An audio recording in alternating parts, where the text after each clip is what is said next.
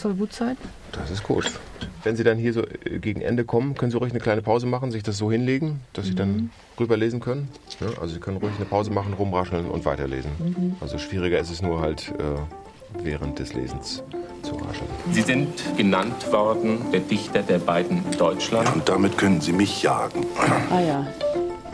Meine Fragen, kann ich schon loswerden? Das war eine patente Formel von einem uns bekannten Kritiker, die aber auch vom Verlag in der Werbung eingesetzt worden ist.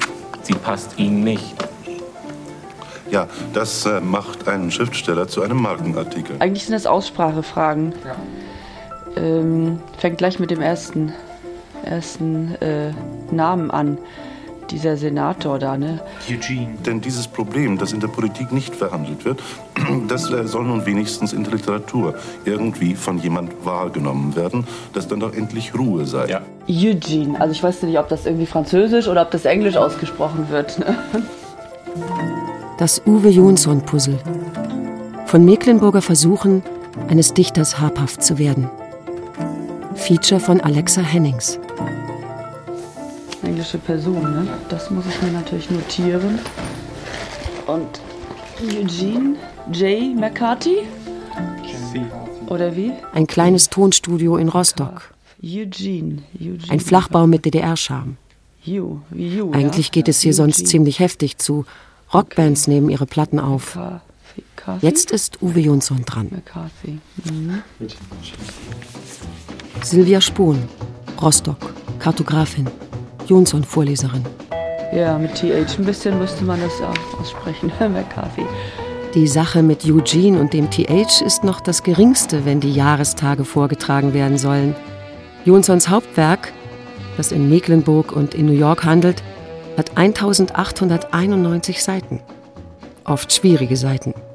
365 Tageskapitel und ein Vorkapitel. Also gibt es 366 Vorleser in dem Projekt Eine Stadt liest die Jahrestage. Seit dem 20. August 2014, Jonssons erster Bucheintrag trägt das Datum 20. August 1967, Seite 701. kann man ein Jahr lang jeden Tag ein Kapitel im Internet anhören. Eugene. Wie fast alle Vorleser ist auch Silvia Spohn kein Profi. Eugene J. McCarthy. Das muss ich noch mal ein bisschen üben. Weder was Jonsson, geschweige denn das Vortragen seiner Texte betrifft. Hier lesen Leser, Der Vietcong brach in ein Gefängnis in Quang Nai ein und befreite 800 Gefangene. Ingenieure, Endlich sind wir unser Dienstgeheimnis los. Studenten, Und er sollte von seinem Physikstudium in Ostberlin ausgeschlossen werden. Buchhändler, 26. August 1967. Rentner. And I did not bother with being a lady. Und interessant, wenn man vielleicht noch mal den Frage an den Spezialisten, warum schreibt er die ganzen, diese ganzen ähm, geografischen Bezeichnungen klein? So hat das irgendwie einen Hintergrund. Das ist eine Eigenart von Jonsson. Das hat Ja. was damit zu tun, dass es halt ein Adjektiv ist und er Ja, ja. nicht einsieht, warum man ein Adjektiv nur weil es ein Ort ist groß schreiben sollte. Paul Onasch, Uwe Jonsson-Forscher, Uni Rostock. Ja, und diese springen dann immer, ne, von, einem, von einer Historie in die andere, ne? Also so schnell zwischen Amerika dann wieder zurück in die, in die alte deutsche Welt, oder? Und naja, es ist ein Geschichtswerk, ne? Okay. Das stimmt. Ich kämpfe immer noch. Alle kämpfen. Die Leser, die nicht das Ende von Band 4 erreichen, der Schriftsteller, der jahrelang eben dieses Ende nicht zustande brachte. Darum sollen die Jahrestage vorgelesen werden. Beschlossen die Forscher in Rostock, dem Studienort Uwe Jonssons. Es ist ein Teil des Uwe Jonsson-Puzzles, das gerade zusammengefügt wird. In Mecklenburg, dem Land, aus dem Jonsson stammte, das er verlassen musste und in dem ihn heute kaum einer kennt. Uwe Jonsson, der berühmteste, unbekannte Dichter aus Mecklenburg. Es ist wahr. Aufgewachsen bin ich an der Peene von Anklam. Durch Güstrow fließt die Nebel. Auf der Warnow bin ich nach und in Rostock gereist. Leipzig bot mir Pleiße und Elster. Manhattan ist umschlossen von Hudson East und North. Ich gedenke auch eines Flusses Hackensack. Und seit drei Jahren bedient mich vor dem Fenster die Themse, wo sie Nordsee wird.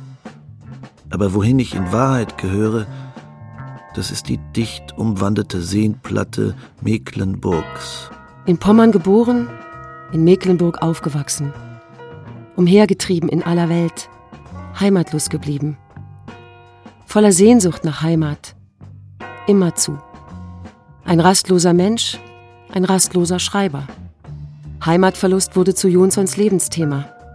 Gegen das Vergehen der Heimat schrieb er an. Manisch, detailversessen. Meine Damen und Herren, diese Dame Gesine Crespal macht mir also seit mehreren Jahren das Arbeiten schwer, das Leben auch. Gesine Crespal ist die Heldin der Jahrestage. Zehn Jahre lang hatte Jonsson um den vierten und letzten Band gerungen, fern der Heimat, in Sheerness-on-Sea, ein trostloses Nest auf einer kleinen Insel in der Themse. Und wo doch mancher Blick war, wie in Mecklenburg. Nicht nur hat sie von mir verlangt, dass ich ihr Leben erzähle, das Leben, das sie in New York führt in den Jahren 67 bis 68, sondern auch das, was sie vergessen hat, äh, seit ihrer Geburt von 1933 an und womöglich komplett mit Großeltern. Jonsson will wissen, was das ist, was Gesine vergessen hat, was wir vergessen haben. Er fördert das zutage, worüber viele sich ausgespiegen haben. Wir sind ja nur mitgelaufen. Wir konnten ja nicht anders. Die Schuld, die aus allzu großer Unschuld erwächst in mehreren Systemen. Nationalsozialismus, Sozialismus, Kapitalismus. Was lernt man? Wie spricht man? Wie ändern sich die Dinge und die Worte? Jonsson baut seinen Kosmos auf in Jericho, einer fiktiven Kleinstadt in Mecklenburg. Die war überall und nirgends. Was mich angeht, so sitze ich im Keller und versuche, unsere Schulzeit wiederzufinden. Brief an Heinz Lehmbecker, 1975. Sheerness on Sea. Im Grunde weiß ich noch viel und meine, dass wir damals fast alles gewusst haben und begreife schwer, wie wir durchgekommen sind. Der eine, da hängt dort an einem Kleiderbügel und das ist der Heinz Lehmbecker. Heinz Lehmbecker, Fotograf, Journalist, Schulfreund Uwe Jonssons. Uwe sitzt da unter der Tafel, so ein bisschen versteckt. Ein Foto. Ein Klassenzimmer der frühen 50er Jahre. Auf der Tafel steht die Angeklagten des Kartoffelkäfer-Schauprozesses. Davor ein Kleiderständer und drei Jungs, die aussehen wie Gehängte, weil ihre Jackenkragen von den Garderobenhaken nach oben gezogen werden und die Füße auf dem Bild abgeschnitten sind. Uwe Jonsson, der einzige Schüler mit Brille, sitzt zu Füßen der Verurteilten. Er ist damals Organisationsleiter der FDJ-Schulgruppenleitung der John Brinkmann Oberschule in Güstrow. Bodenlose Naivität. Der hätte uns allen sonst was passieren können. Ne? Das war ja die Anspielung auf die Prozesse, äh, die dann kamen oder waren, ja, einer war ja, es waren ja mehrere Prozesse in Güstrow. Ich muss das erstmal wieder zurück, das ist ja über ein halbes Jahrhundert her. 1950. Acht Jugendliche, darunter mehrere Schüler und Absolventen der John Brinkmann Schule, werden in einem öffentlichen Schauprozess im Güstrower Hotel Zachow wegen angeblicher Verschwörung zur Planung und Vorbereitung eines Krieges verurteilt. Fünf bis 15 Jahre Haft. Die Mitschüler mussten zuschauen, im Blauhemd. Bei dem Foto, da haben wir eben gewartet, dass wir äh, verknackt werden sollten, aber das ging dann alles noch glimpflich ab. Also diese Zurückhaltung da auf dem Bild, wo er dann den Kopf so lange vorstreckt und äh, er gehörte eigentlich nicht zu denen, die sich versteckt haben, sondern hat immer seine Meinung gerade weg und gerade ausgesagt. Und das hat ja vielen eben auch nicht gefallen und deshalb sind bei ihm auch viele Freundschaften in die Brüche gegangen, weil er schon als junger Mann ein Mensch von Prinzipien war. Sie zieht manchmal das blaue Hemd der Ostdeutschen Jugendorganisation an. Sie glaubt ungefähr diesen Staat besser, nachdem der vorige nicht gut war, lässt sich zu Arbeitseinsätzen schicken, marschiert mit in Demonstrationen. Es passt aber nicht.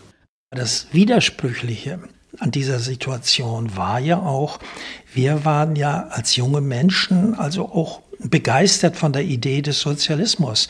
Natürlich wollte man den Frieden, natürlich wollte man die Freiheit und gegen den Imperialismus. Das heißt, wir sind auch lange Zeit, das ist vielleicht nicht das richtige Wort, aber wir sind auch verführt worden von einer Idee. Uwe schließe ich damit ein.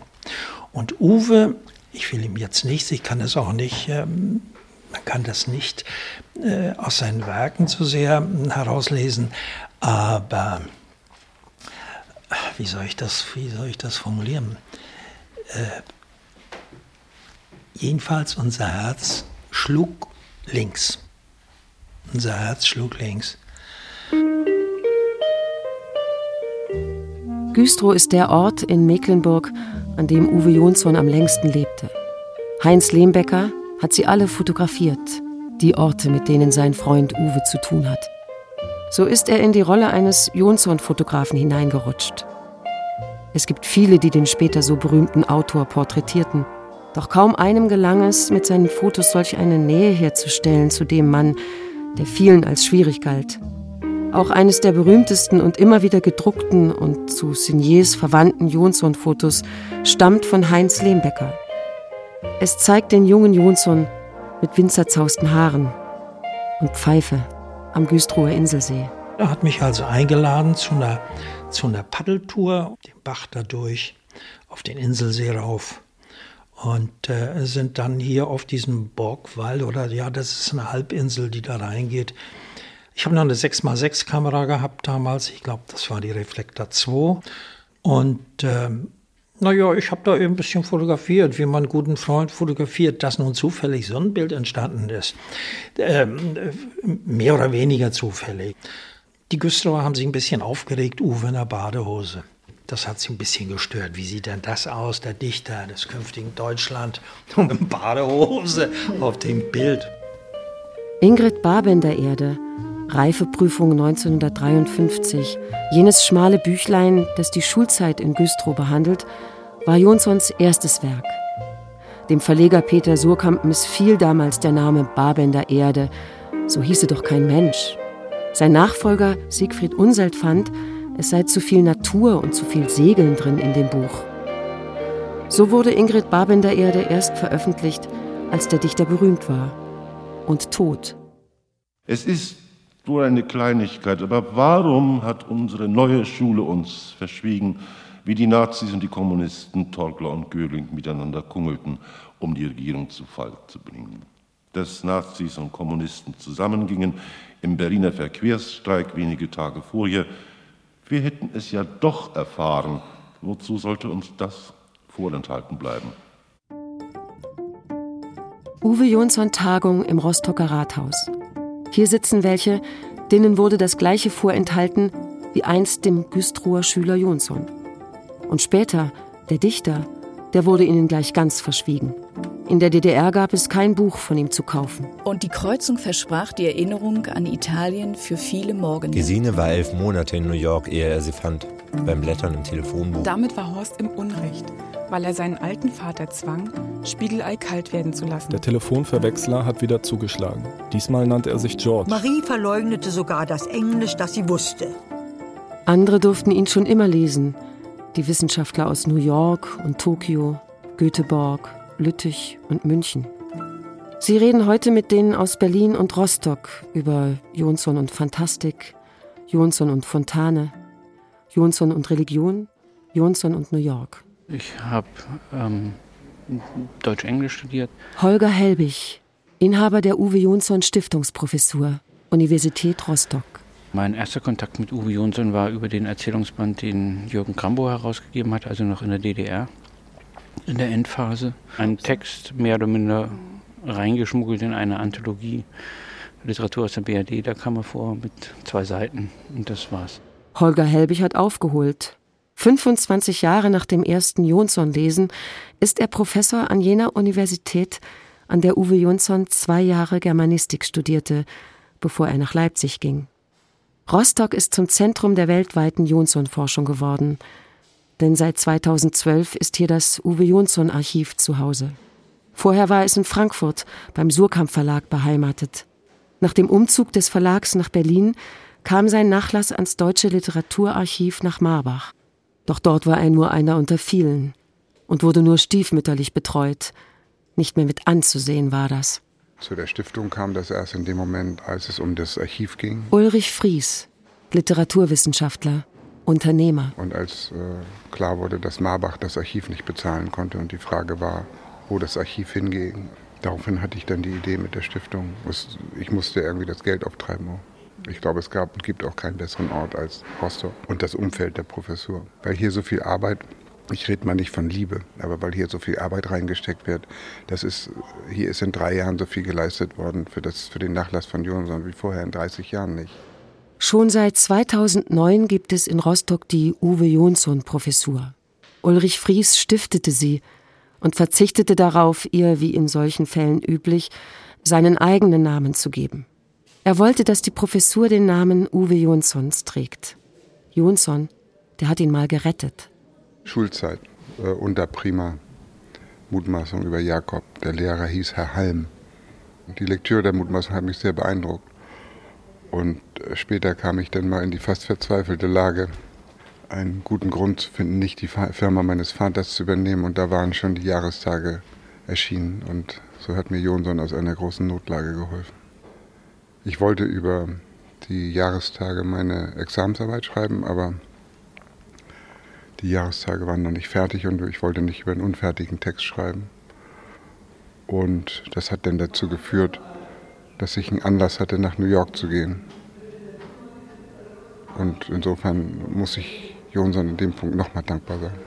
Bin ich, bin ich auch, also in der 1994 gründete Ulrich Fries zusammen mit Holger Helbig das Jonsson-Jahrbuch, in dem alljährlich die neuesten Forschungen vorgestellt werden. Schrieb mit Helbig und anderen Forschern den Kommentar zu den Jahrestagen. 1133 Seiten, die sich ständig aktualisiert im Internet finden. Ohne all diese Vorarbeit wäre das Uwe Jonsson Archiv nie von Marbach nach Rostock gekommen. Und es hätte nie die Möglichkeit einer historisch-kritischen Werkausgabe gegeben. 50.000 Manuskriptseiten, Briefe und Dokumente lagern jetzt hier und müssen bearbeitet werden. Das dauert. 24 Jahre sind angepeilt. Geld kommt von der Berlin-Brandenburgischen Akademie der Wissenschaften. 24 Jahre. Dann ist Holger Helbig, der Stiftungsprofessor, längst Rentner.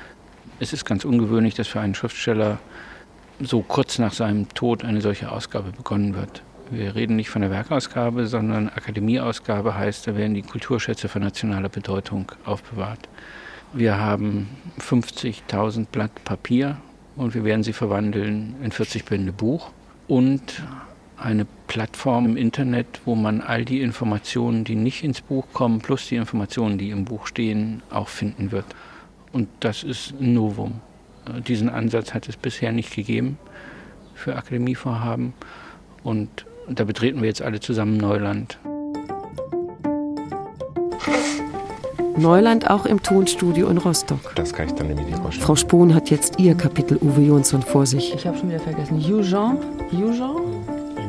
Eugene. Eugene. Eugene. So wie Blue Jean. Genau. Eugene.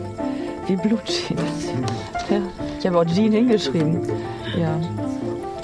Wir können sich vielleicht die Kopfhörer mal aufsetzen, dann können Sie sich schon selber daran hören und uns dann auch, wenn wir was zu meckern haben. Und dann gehen Sie ruhig dicht dran, dass Sie da schön dicht reinsprechen. Gut, ich gehe mal rüber. Paul macht noch ein Foto. Mach ein Foto von ihm. Für die Internetseite Eine Stadt liest Uwe Jonsson. Da war das Mädchen, auf das er gewartet hatte seit 1904. Es ist nicht nur die Stimme Uwe Jonssons, die im Rostocker Archiv konserviert ist. Er hatte noch nicht einmal ihre Stimme gehört. Jonssons Nachlass hat einen legendären Umfang. Sie war die Frau für sein Leben. 8000 Bücher seiner Privatbibliothek. Was sah er denn? Manuskripte. Meine Mutter war 25 Jahre alt, die jüngere von den Töchtern Papenbrucks. Persönliche Dokumente, Briefe, Postkarten. Auf Familienbildern steht sie hinten, die Hände verschränkt, den Kopf leicht schräg geneigt. Und seine berühmte Sammlung von Zeitungsausschnitten, auf die er beim Schreiben zurückgriff. Nicht lächelnd. Denn für Jonsson musste alles Erfundene zwischen New York und Mecklenburg wahr sein. Sie war so mittelgroß wie ich. Sogar Fahrpläne und Wetterberichte sammelte er. Gresbal hatte noch 25 Pfund in der Tasche, circa 500 Mark in deutscher Währung das reichte für das Mietauto. In dem fuhr er diesem Mädchen nach, zurück nach Mecklenburg entlang der Küste zu einer kleinen Stadt namens Jericho. Zum anderen ist für mich beim Studium der Germanistik eine Vorliebe für das Konkrete herausgekommen. Eine geradezu parteiische Aufmerksamkeit für das, was man vorzeigen, nachweisen, erzählen kann. Natürlich waren wir alle sehr aufgeregt, als wir hörten, dass das Uwe Jonsson Archiv nach Rostock kommen darf. Antje Pautzke, Jonsson-Forscherin, Rostock. Und haben dann mit einem Vorlauf von ungefähr, naja, ich würde sagen sechs Wochen diesen Umzug geplant. Innerhalb von zwei Tagen haben wir in Marbach mit einem elfköpfigen Team alles eingepackt. Das waren damals über 100 Kisten. Sagen Sie ruhig Bäge. Wenn das auch mecklenburgische Bäge sind, äh, sind Bäge. Aber natürlich auch seine Bilder und seine Objekte. Also sowas wie ähm, seine Schreibmaschine, auf der er geschrieben hat, oder der New York Times Beutel, mit dem er unterwegs gewesen ist in New York. Das ist alles nach Rostock gekommen und seitdem ist es da und zwar seit Oktober 2012. Muss mich dann hier noch einmal einloggen. In der Rekordzeit von einem Jahr wurde in Rostock der Nachlass erfasst. Seit Ende 2013 können Jonsson-Forscher und Leser aus aller Welt in einer Datenbank recherchieren, wo genau im Archiv man was findet. Jetzt geht es darum, die Dokumente präzise zu erschließen. Gerade sitzt sie an einer Mappe voller persönlicher Dokumente des Schriftstellers. Jeder Zettel, jeder Ausweis, jedes Zeugnis muss in die Datenbank aufgenommen werden. Die Briefe machen den größten Anteil des Nachlasses aus.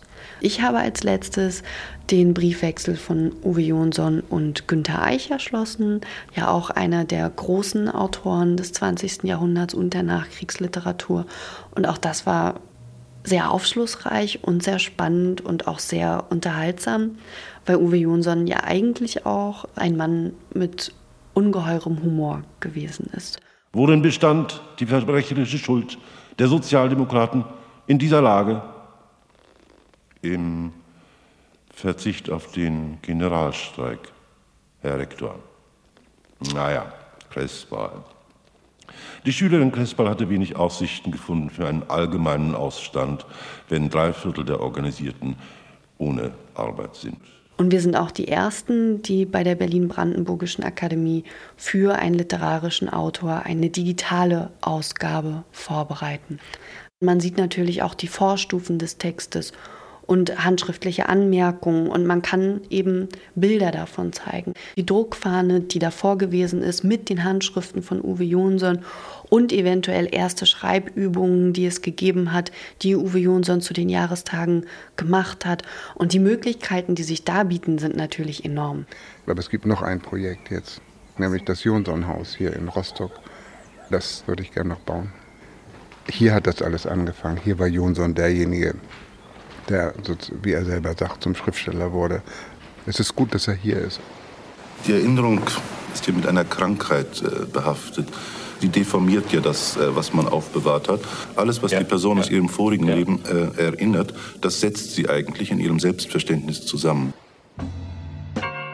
Ein sehr attraktiver junger Mann, schon von seinem Äußeren her. Er war groß und schlank und hatte so, so einen Haarbusch, so einen rötlichen Haarbusch. Käthe Walter, Kommilitonin, Rostock. Und dann hatte er so eine ganz tiefe Stimme. Und er hatte immer eine Pfeife im Mund, also während der Vorlesung ja nicht, aber sonst, wenn er irgendwo stand. Und dann gab er immer ein paar Töne von sich. Nie habe ich dir die Wahrheit versprochen. Gewiss nicht. Nur deine Wahrheit, wie ich sie mir denke. Gesine, es gibt doch Dinge, die weißt du. Friedrich Jansens Spreizbeinmeter aber ich weiß nicht, warum meine Erinnerung es aufgehoben hat. Warum nicht einen anderen Anblick, einen mehr vernünftigen Wortwechsel? Die Katze Erinnerung, wie du sagst. Ja, unabhängig, unbestechlich, ungehorsam. Und doch ein wohltuender Geselle, wenn sie sich zeigt, selbst wenn sie sich unerreichbar hält. Er mischte sich nie ein, wenn wir uns unterhielten. Aber er stand immer da, hörte zu und wenn er was zu sagen hatte, sagte er was. Also er fiel schon auf. Also wenn, und war also dann auch eine Autorität. Er wurde dann auch gefragt, wenn irgendwas war. Und er wusste immer alles und hatte alles gelesen und alles gemacht. Also er muss sehr fleißig gewesen sein. Äh, wir waren, nahmen das ein bisschen lockerer, meine Freundin und ich. Naja, ich war damals 19, nicht? Da muss man das Leben ja auch erst genießen. Ja, und außerdem, ich bin ja, gehöre ja zur Kriegsgeneration. Ich war zwölf, als der zu Ende war.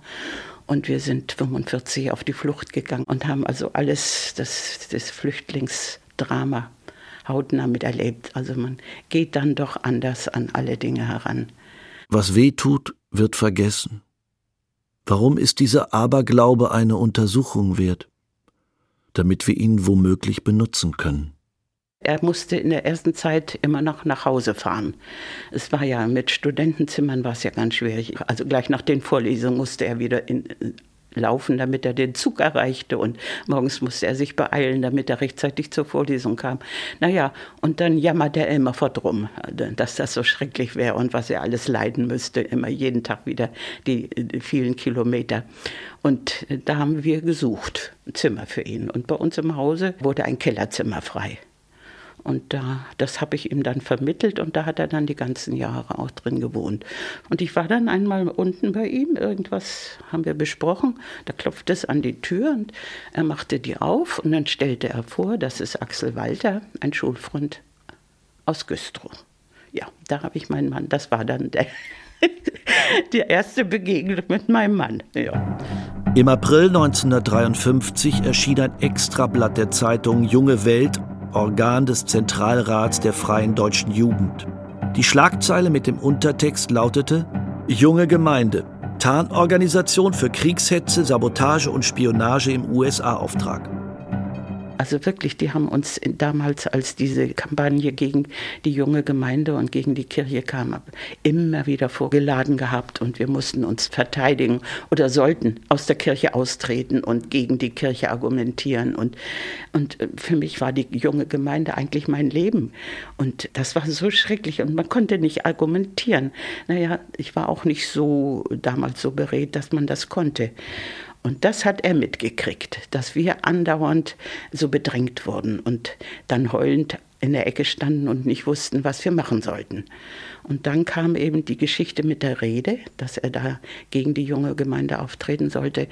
Aber da sind wir drei gar nicht hingegangen, weil uns das so schrecklich war, uns das immer wieder anhören zu müssen. Und sie bewarfen einen ja mit allen möglichen Argumenten und man konnte nicht antworten. Das wurde überhaupt nicht akzeptiert. Zum Schluss kam der Jugendfreund aus Güstrow mit der Feststellung, die Hetze und die Schikanen gegen eine Religionsgemeinschaft konstituiere einen mehrfachen Bruch mit der Verfassung der Deutschen Demokratischen Republik, ausgeführt durch die Regierung der Deutschen Demokratischen Republik. Artikel 9 gewährleiste die Freiheit der Meinungsäußerung. Artikel 41 die Glaubensfreiheit und ungestörte Ausübung der Religion und so fort bis zum Artikel 45. Und da hörte ich dann eben, dass er relegiert werden sollte. Und wer ist dein Oberagent? Jugendfreund aus Güstrow? Das war ihnen unfasslich. Hier hatte einer keinen Agentenauftrag, keine Hintermänner, keine 30 Silberlinge. Ja, es vermehrte das Ausmaß seines Verbrechens. Sperre sämtlicher Hochschulen. Das war im Mai. Das hat nicht lange gedauert, war nur ein paar Tage. Wir haben das gar nicht so richtig wahrgenommen. Dann kam der 10. Juni. Die Regierung Grotewohl hatte kürzlich erfahren, dass vor drei Monaten, am 5. März, der große Josif Wissarionowitsch Stalin verstorben war. Mit den Kirchen hatte die Regierung sich verständigt, mit dem Jugendfreund aus Güstrow nicht. Als das Semester nachher wieder losging, war er dann schon da.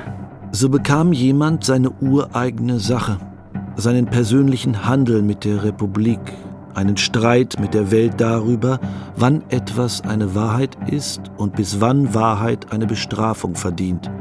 Da ihm verwehrt ist, dies öffentlich auszutragen, wird er es schriftlich tun.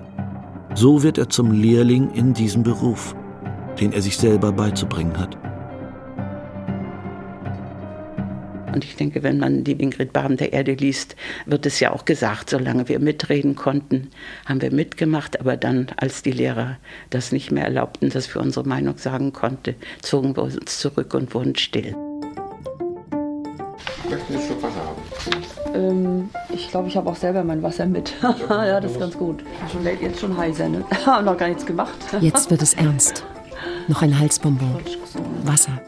Letzte Fragen. Und dann sind manchmal in Klammern so Verhaltensformen, Maßregeln irgendwie, das habe ich auch noch gesehen, diese Klammern, voll Selbstmitleid drohend oder predigend demütig. Das muss dann auch in Klammern gelesen werden, ne? diese tollen Sachen. Getragen, fest, voll Selbstmitleid drohend oder sowas. Das Überraschendste ist ja, dass Ihr erzählerischer Stil so wenig von den derzeit gängigen Moden aufweist. Er ist nicht sozialkritisch, nicht moralistisch, nicht engagiert. Was ist er und was wollen Sie, wenn ich so fragen darf? Was mein Stil ist, äh, das weiß ich nicht, denn ich sehe ihn nicht von außen. Ich kann nur sagen, was ich ihm wünsche, nämlich, dass er geeignet sein sollte für die Geschichte der er angepasst ist. Das muss ich nicht jetzt ausdrücken so. Ich muss es auch vorlesen, ne? wenn er das geschrieben hat, dann. Wir hatten letztens gerade bei einer, äh, beim Einlesen eine Klammer, die über, ich glaube, 15 Zeilen ging. Und danach ging der Satz, der vorher begann, weiter. Und dann mussten wir halt einfach umstellen, weil es nicht machbar gewesen wäre, für den Hörer in irgendeiner Art und Weise noch eine Verbindung zum Satz davor herzustellen. Mit der Zeit besuchte ich ein paar Leute in Jericho und redete mit ihnen über Jericho. Eine hübsche, eine angenehme Stadt, sagte ich. Wie schade, dass man hier nicht bleiben kann. Das fanden sie alle auch. 1959 verlässt Uwe Jonsson die DDR. Ich nahm gewiss an, dass die ostdeutschen Behörden für eine Anklage, für einen Angriff missverstehen würden, was eine Erzählung, vielleicht eine Erklärung war. Und dieses Missverständnis hätte gewiss irgendwelche Folgen äh, kriminaltechnischer Art gehabt, denen ich ausweichen wollte. Rückgabe einer Staatsangehörigkeit nach nur zehnjähriger Benutzung und Umzug nach Westberlin. Wie schade, dass man hier nicht bleiben kann, schrieb sein nächstes Buch, das erste, das gedruckt wurde. Mutmaßungen über Jakob. Jonsons Beziehungen zur Heimat sind gekappt. Mecklenburg ist nur noch in seinem Kopf. Und in Büchern, Karten, Zeitungen, Fahrplänen und in den Köpfen anderer. Er bittet um Erinnerungen bei denen, die geblieben waren. Ob sie wohl einmal in ihrem Gedächtnis nachsehen wollen, was sie da übrig haben an wahrsagenden, witzelnden, dummen Sprüchen. Es wären auch Reklamezeilen willkommen. Denn sehen Sie, ich könnte ja hingehen und erfinden. Wenn aber das eine authentisch sein soll, muss ich das andere erst recht verifizieren. Krakau am See, meine Heimatstadt, wäre um ein Haar Jericho geworden. Ja, wenn meine Großmutter, Frau Mohr, nicht zurückgezuckt hätte. Ella Mohr ist ja in Krakau am See groß geworden und äh, hat einen jüdischen Hintergrund, hat dort schwere Zeiten im Nationalsozialismus durchgemacht, kennt die ganzen Geschichten, präzisen Kopf, alles in Erinnerung. Also das wäre schon Haaresbreite wäre das. Da hätte ich natürlich dann auch ein bisschen was zu beisteuern können. Jericho war früher eine Bauernstadt gewesen und zumeist im Eigentum einer einzigen Familie von Adel. Das waren tausend und ein Haus an der mecklenburgischen Ostseeküste, wohin der Wind grau und rau kam das ganze Jahr zum Strand war es eine Stunde zu gehen, am Bruch entlang und dann zwischen den Feldern. Und nachdem er jetzt quasi einen Korb von meiner Großmutter bekommen hatte, dass das nicht geht, da sage ich, Uwe, recherchiere in einer Parallelstadt, komm in ein Parallel, äh, also an der Grenze, da blieb eigentlich nur Lübeck dann übrig. Und offensichtlich hat er sich dann diesen Tipp ähm, oder diesen Hinweis dann zunutze gemacht. Dann hat sich eine Zeit lang mit dem Lübecker Beobachter oder mit Lübecker Nachrichten und hat ja viele Geschichten daraus äh, entnommen. Klütz, das war ja alles in der Nähe. Dort lebte ein Mann namens Crespal in einem langen, ebenerdigen Haus am Bruch hinter der alten, abgebrannten Ziegelei und gegenüber dem eingezäunten Park, in dem die Villa der sowjetischen Kommandantur stand. Nach dem Prinzip des tatsächlichen Erfindens schuf Uwe Jonsson seine Mecklenburger Welt. Er hat die Dinge vertauscht, umbenannt, größer oder kleiner gemacht, höher oder flacher. Er hat sie bis zur Unkenntlichkeit genau beschrieben, sodass keiner mehr wusste, wo oben und unten war. Er mischte Wirkliches mit Erfundenem und dampfte es so lange ein, bis ein Tropfen Wahrheit destilliert war. Jericho, einwärts der Ostsee zwischen Lübeck und Wismar gelegen. Ein Nest aus niedrigen Ziegelbauten entlang einer Straße aus Kopfsteinen. Ausgespannt zwischen einem zweistöckigen Rathaus mit Klassikrillen und einer Kirche aus der romanischen Zeit, deren Turm mit einer Bischofsmütze verglichen wird. Die Klützer bilden sich ein, sie wären Jericho. Aber das ist, äh, das ist eine Geschichte, es könnte Jericho sein. Irgendwie hat er mir mal geschrieben, er war mal eine halbe Stunde in Grevesmühlen, das alles aber mit Klütz nichts zu tun. Aber weil er eben so genau recherchiert hat und weil es sehr viel typische Elemente auch diese Bischofsmütze, die finden Sie nicht bloß in Klütz, die finden Sie auch woanders. Aber das Leben, wie er das geschildert hat und wie er es zusammengebaut hat aus den verschiedenen Wirklichkeiten, das ist eben auch das Einmalige. Auch wenn Klütz nicht identisch ist mit Jericho, so ist es doch mehr Jericho als irgendeine andere Stadt. Davon jedenfalls ist man in Klütz überzeugt.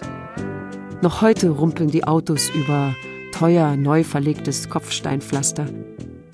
Wasser, Abwasser, Strom, Internet, alles musste und muss unter die alten Straßen gepackt werden. Baustellen behindern das Vorankommen. Wenn alles fertig ist, dann ist man modern in Klütz. Nur, man sieht es nicht. So verhutzelt stehen sie da, die Häuschen, ducken sich unter dem hohen Turm mit der Bischofsmütze. Üppige Kletterrosen über den Türen. Gewundene Straßen gibt es, alte Speicher und Scheunen, eine Windmühle. Alles so, dass man fast glaubt, die Leute hier holten noch das Wasser aus dem Ziehbrunnen auf dem Hof. Vor einem Getreidespeicher aus gelblichem Backstein hat sich eine Gruppe versammelt. Über ihren Köpfen ein Schild, Konturen in Metall gefräst. Der Kopf des jungen Uwe Jonsson. Mit Nickelbrille, Pfeife und vom Wind zerzausten Haar. Hommage an das berühmte Foto, das Heinz Lehmbecker von seinem Freund am Güstrower Inselsee machte. Es wurde zum Logo des Uwe Jonsson Literaturhauses. Das ist unter den deutschen Literaturhäusern und Gedenkstätten so etwas wie ein Platz in der Bundesliga. Peter Löck, pensionierter Lehrer, Jonsson-Verehrer, Klütz. Obwohl Klütz kein Lebensort für Uwe Jonsson war. Eventuell ein Aufenthaltsort auf der Durchreise nach Boltenhagen. Das werden wir unterwegs noch ein paar Mal berühren. Diese immer wieder gestellte Frage, war er denn überhaupt hier? Aber das ist eine Frage, die zweitrangig ist. Vordergründig wichtig ist uns, Uwe Jonsson nahezubringen und auf seinen Roman neugierig zu machen. Und da gibt es einige Anhaltspunkte, Ähnlichkeiten zwischen dem Handlungsort Jericho und dem geografischen Ort Klütz. Auf der Suche nach Ähnlichkeiten. Jeder dritte Ort in Mecklenburg könnte behaupten, Jonsson war hier und genau das ist unsere Stadt, die er da beschrieben hat. Das muss sie einfach sein. Hier stimmt so vieles. Aber anderes wieder nicht. Ich denke, es ist Güstrow. Also für mich ist Güstrow. Und ich denke, dass, äh, da hat er sein, seine Lebensgrundlage gefunden. Das wird immer wieder raus. Denn soweit ich weiß, ist er in Klütz ja gar nicht gewesen. Nicht also. Nee, nee, ich denke, das ist Güstrow. Krespal kam die Straße von Süden her herauf und zwar auf der Gnezer Chaussee. Horst Lederer, pensionierter Lehrer, Jonsson-Verehrer, Klütz. Und er fuhr über die Hauptstraße am Marktplatz vorbei, heraus aus Jericho. Denn er fing nun an, die Stadt zu erwarten. Da war die Stadt zu Ende. Also auch so, wie man zum Wasser runtergeht. Ich konnte die Straße sehen, da Domplatz runter. Aber sie endete ja nicht am Wasser. Das stimmt ja alles nicht. Jericho habe ich mir aus der Bibel genommen, wenn ich nicht irre. Ich weiß nicht, was die Gründer der sächsischen Orte dieses Namens oder des Märkischen sich gedacht haben mögen. Es ist ja aber kaum zu übersehen, dass eine Stadt, die lange Zeit mächtig ist, eines Tages einer bloß symbolischen Kraftanstrengung nicht standhält. Und die Mauern werden fallen hin. Und da ich fand, dass der Laut dieses Namens an der Ostsee angenehm blau-grau, etwas aus Luft und Fischgeruch auf der Zunge liegt, habe ich mir ein Jericho aufgebaut an der Ostsee. Jericho ist sozusagen Jonsons Modellstadt, zusammengesetzt aus möglicherweise selbst erlebtem, selbst recherchiertem und auch aus den Anschauungen anderer, die Jonson beauftragte, für ihn Notizen zu machen, weil ihm das Reisen in die DDR verwehrt war. Jonson hat in einem Brief an seine Kommilitonin Brigitte Zeibig 1969 geschrieben, Originalton. Reisen an die Ostsee, das kann ich nicht. Hier könnte mir geholfen werden durch jemand, der diese fiktive Kleinstadt Jericho besucht, indem er für zwei Tage in eine wirkliche Kleinstadt an der Küste fährt, und zwar in eine beliebige unter den Kröpelin, Neubuko, Klütz.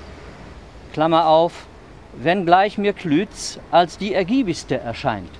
Klammer zu. Eigentlich ein Indiz. Kümmst du zu mir, wenn du trüchest? Und wenn nun mitten in der Nacht ist, willst mir nichts mitbringen. Överkümmst? Ich kam, Gesine, ich kam. Das fand ich auch schwierig, dieses Plattdeutsche oder wie auch immer, irgend so, so einen anderen Slang war das. Denn wir verziehen wir keine, meint er keine oder keine oder, oder ist das so, so eine Mischung, ne? Wie spricht man das aus? Diesen Satz, das war auch ein schwierig. Gar nicht um ignorieren.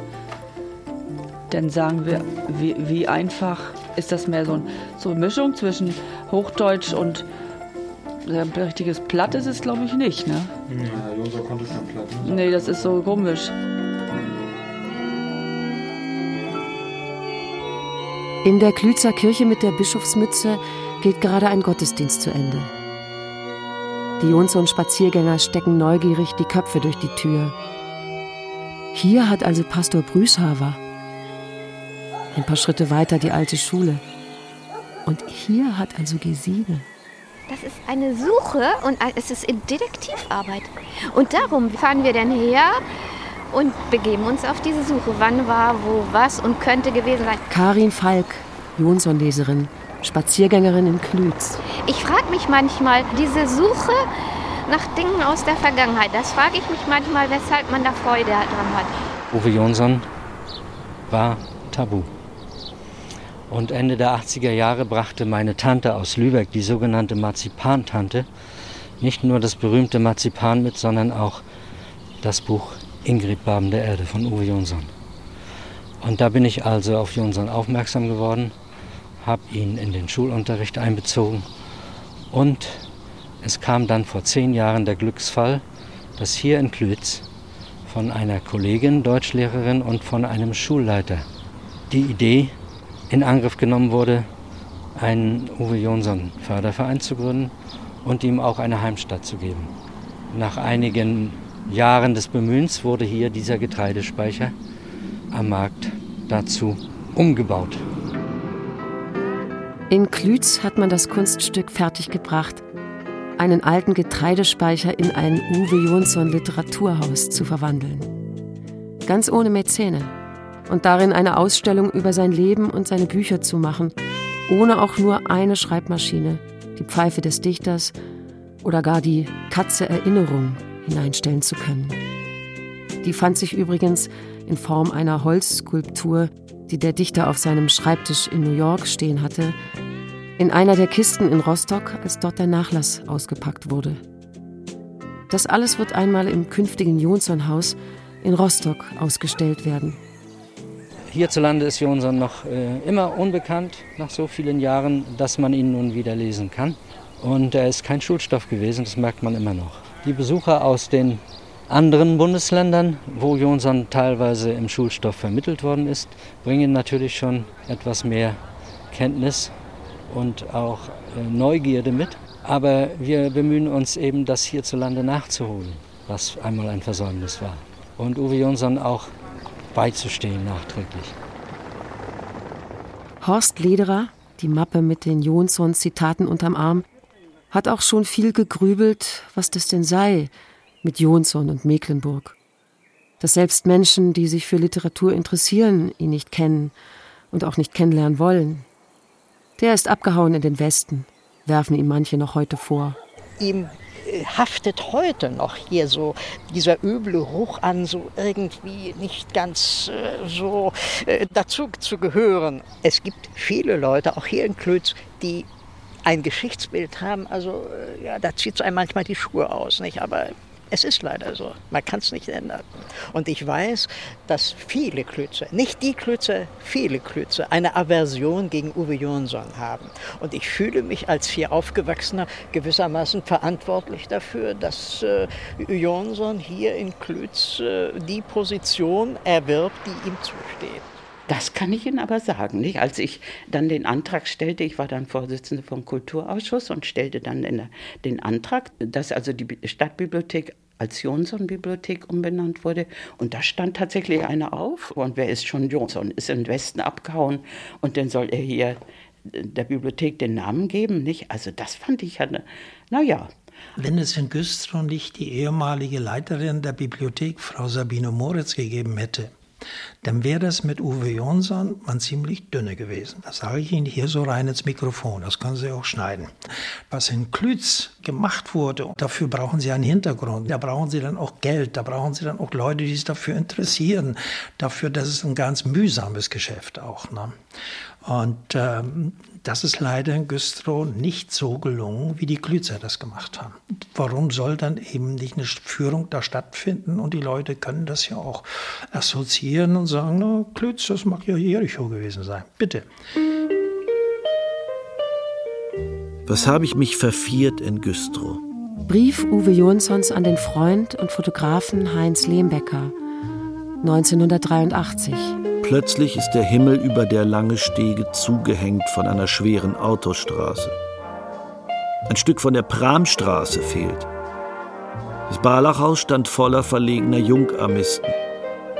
Sonst war der Tannenkrug geschlossen. Die Grenzburg hatte einen von ihren zwei wöchentlichen Schließtagen.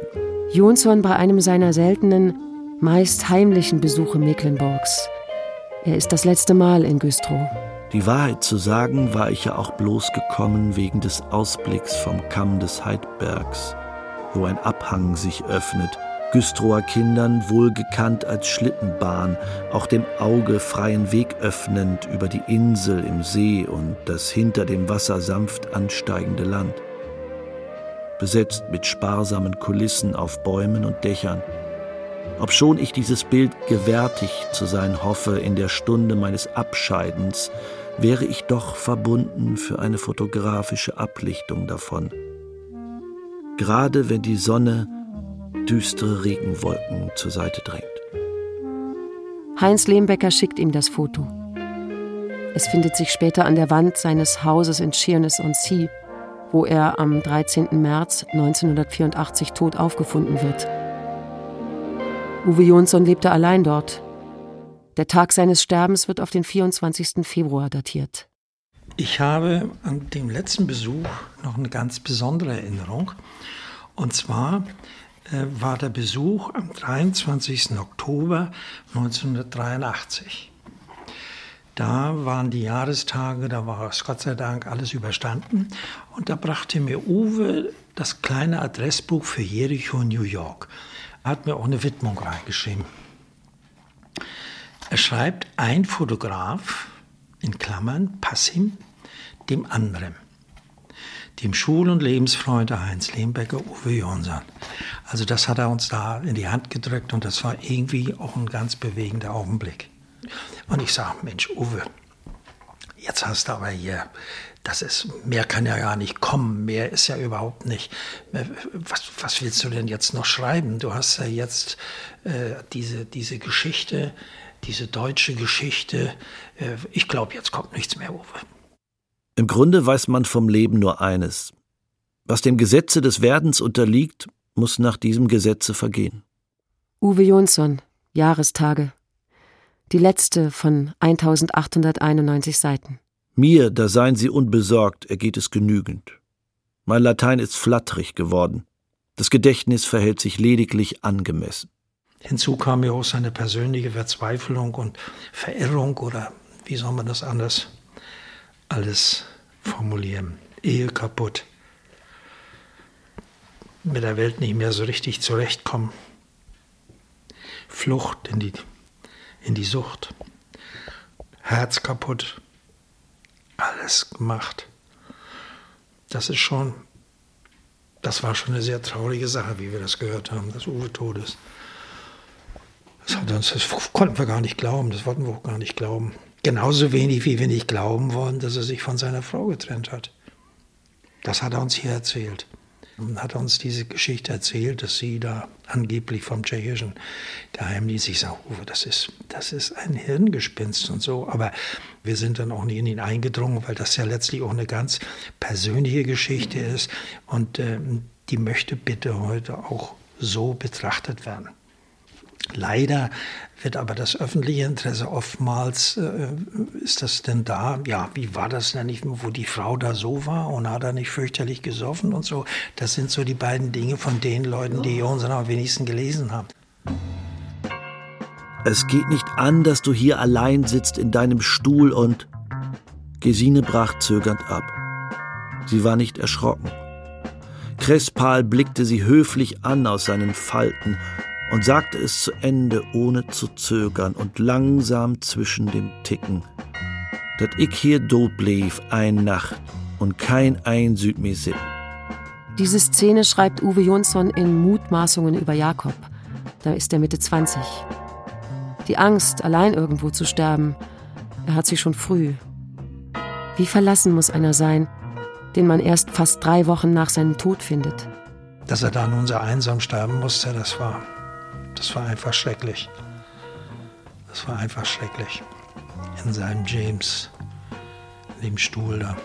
Hm. Doch es ist ein Trost für Heinz Lehmbecker, dass sein Freund, so wie er sich das für die Stunde seines Abscheidens gewünscht hatte, den Ausblick vom Kamm des Heidberges in Güstrow vor sich hatte. Wenn auch nur auf dem Foto. Dieser Heimatverlust immer auf der Suche und immer, er hat ja, er hat ja immer sein Mecklenburg gesehen, ob er auf den Hötzen geblickt hat, dann hat er die Mecklenburgische Seenplatte gesehen und äh, wenn ich hier aus dem Fenster gucke, sehe ich den Krakauer See. Und ich denke manchmal, den Traum, den Uwe hatte, nämlich ein kleines Bootshaus irgendwo an einem stillen See in Mecklenburg, das Schilf, leicht gefroren. Die Sonne, die Stille, das Glück, das könnte er sich vorstellen, hatte dem Herrn Clevewood gesagt. Und wenn ich abends hier so sitze und über den Zeutener See blicke und gucke in das Schilf, das mag vielleicht sentimental klingen, aber dann denke ich auch an meine Heimat, dann denke ich an die Stunden in Krakau am See, dann denke ich vielleicht auch über die Worte von Uwe nach, und unsere gemeinsame Jugend. Heimat. Ja. Wo ich her bin, das gibt es nicht mehr. Können wir den auch nochmal machen? Den ganzen Satz, ja. Mm, ja, am besten. Noch kurz, ja, vor der. Mhm, das wäre ganz gut. Noch kurz vor Beginn der Feierstunde verknotete er ein gelockertes Gebinde von neuem ganz ungeniert schimpfend auf die Lausejungen, die ihn in seinem handwerklichen Gerufe hätten, hatten schädigen wollen. Das macht nichts, die können wir ruhig nochmal machen. Ja, ich muss erstmal den Sinn verstehen. Mhm. Was trinken. Das Uwe Jonsson-Puzzle. Von Mecklenburger Versuchen eines Dichters habhaft zu werden. Feature von Alexa Hennings. Es sprachen Peter Lohmeier und Cornelia Schirmer. Technische Realisation Gerd Ulrich Poggensee und Sebastian Ohm. Regie Nikolai von Koslowski. Redaktion Christiane Glas. Alle Zitate stammen aus Uwe Jonssons Werken Jahrestage, Mutmaßungen über Jakob, aus Briefen sowie den Essays Begleitumstände und Ich über mich.